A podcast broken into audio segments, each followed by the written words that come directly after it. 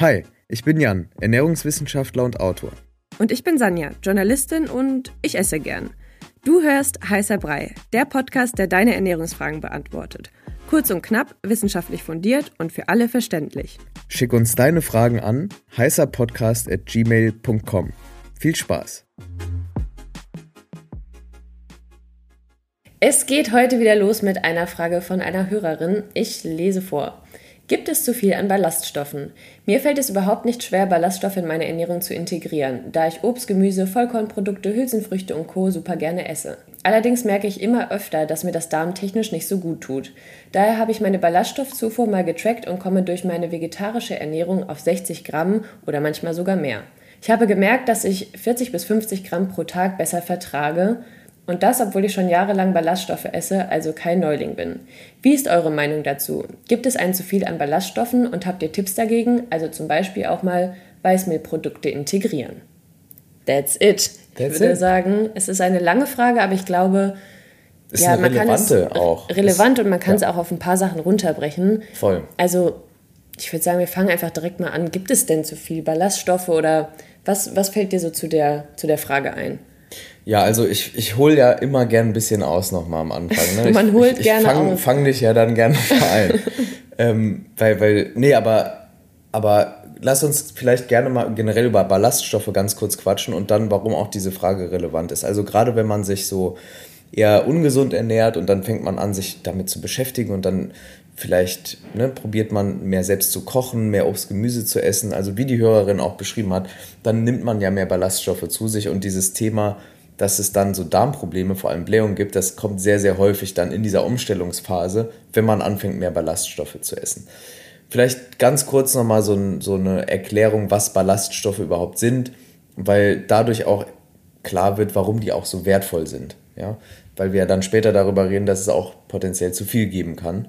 Ähm, erstmal der Disclaimer, Ballaststoffe sind super wichtig für die Gesundheit und ähm, man unterscheidet hier zwei Arten. Das eine sind lösliche und das andere sind nicht lösliche Ballaststoffe.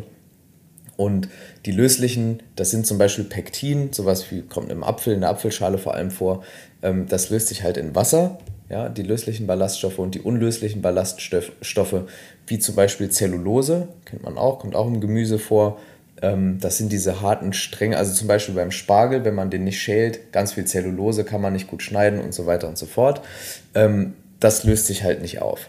Und der lösliche Ballaststoff oder die löslichen Ballaststoffe, die werden eben gelöst im Verdauungstrakt, aber nicht aufgenommen. Also beide Formen sind Kohlenhydrate, die nicht verdaut und aufgenommen werden als Energielieferanten, sondern die spielen eine ganz wichtige Rolle im Verdauungsprozess und die löslichen zum Beispiel, die bilden so eine Art Gel, das hilft eben der Verdauung, ja. Das kann man sich vorstellen, dass alles ja besser flutscht, sozusagen. Und ähm, diese lösliche, löslichen Ballaststoffe, die ähm, da zeigen sich immer wieder Hinweise darauf, dass die den zum Beispiel Cholesterin, Cholesterinspiegel im Blut senken können oder auch das Risiko für Typ-2-Diabetes senken. Mhm. Und diese unlöslichen Ballaststoffe, die spielen eine entscheidende Rolle beim Stuhlvolumen und die sorgen auch dann zusammen mit den löslichen dafür, dass es einfach nicht schmerzhaft ist, dass alles, ja, dass man einen regelmäßigen Stuhlgang hat und so weiter und so fort. Und auch die sind ganz wichtig für so Insulinsensitivität ähm, und eben das Risiko für, für Diabetes ja, zu reduzieren. Also ganz, ganz wichtig. Okay, also das ist schon mal ganz wichtig, aber ähm, die Hörerin hatte ja auch jetzt zum Beispiel bei sich, glaube ich, so von 60 Gramm oder so gesprochen. Mhm. Wie viel brauchen wir denn überhaupt? Weil ich kann das zum Beispiel gar nicht einschätzen. Also Fachorganisationen, ähm, die sich eben nur damit beschäftigen, den ganzen Tag diese Studien auszuwerten, die empfehlen irgendwas zwischen 20 und 40 Gramm pro Tag. Die DGE zum Beispiel, die spricht meistens von 30 Gramm pro Tag im Durchschnitt. Da ist man dann gut unterwegs. Man kann natürlich auch ein bisschen mehr essen. Ähm, darunter sollte man jetzt nicht kommen, also unter ähm, 25 Gramm würde ich jetzt wirklich nicht empfehlen. Ähm, aber mehr ist halt nicht immer besser, wie jetzt die Hörerin auch äh, gesehen hat. Auch nicht bei Ballaststoffen, also ab 60 Gramm und so. Ich hatte das früher auch, als ich dann noch äh, rein vegan gemacht habe und sehr, sehr, sehr viel ähm, Carbs gegessen habe und ganz viel Obst und Gemüse. Da hatte ich dann auch 60, 70 Gramm Ballaststoffe am Tag und hatte dann auch eben Verdauungsbeschwerden. Ähm, warum ist das so? Weil eben Ballaststoffe auch zum Beispiel die Nährstoffaufnahme hemmen können. Also die können auch dafür sorgen, dass bestimmte Mikronährstoffe nicht effizient genug aufgenommen werden. Deshalb ähm, sollte man da auch darauf achten, dass man nicht einfach wahllos viel, also mhm. übermäßig viel Ballaststoffe zu sich nimmt. Das hat denn, dann nämlich auch dann zur Folge, dass man Blähungen hat, dass man irgendwie Verdauungsprobleme ganz allgemein hat und sich einfach nicht wohlfühlt. Mhm. Ja. Also diese Blähungen und Verdauungsprobleme, die können halt normal sein am Anfang, richtig? Mhm, also genau. wenn man halt anfängt, irgendwie viel Ballaststoffe zu essen.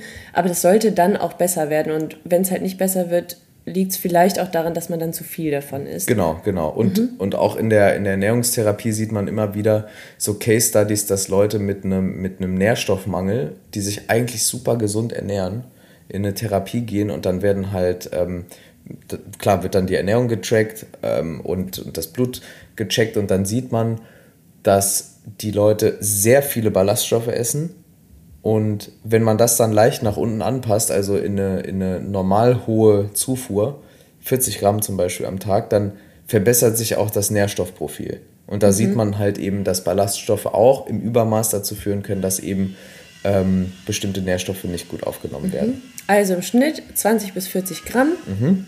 Und that's it. Und that's it. Das hat sich gereimt, oder? Ja. Ich glaube ja. Ich würde sagen, dann war das ein Schreibt uns mal als E-Mail. war es ein gutes Ende.